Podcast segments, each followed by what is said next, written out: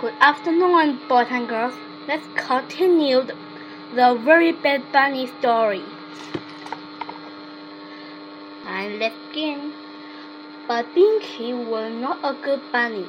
He threw PJ's baseball into the lake. Then he tossed the PJ cowboy hat into a tree and broke PJ's baseball bat.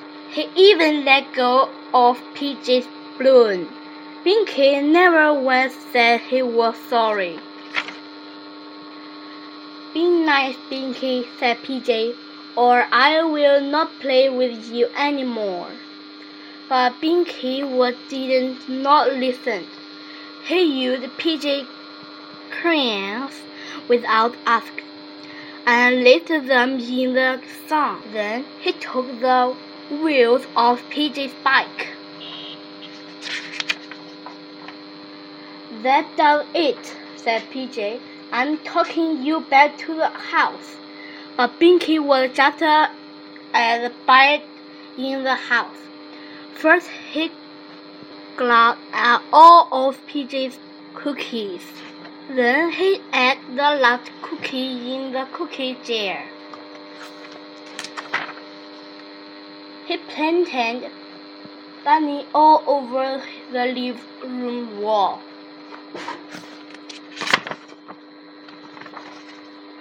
He put his bubble gum on the chair, and he looked everywhere out of the house.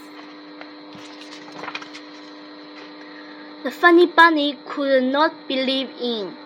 They had never seen such a bad bunny. Finally, it was time for Binky to go home. Everyone was so happy, so say goodbye to him. Now that was a very bad bunny, said PJ. And all the Funnybunny had to agree. They end. Goodbye. Thank you. See you next time.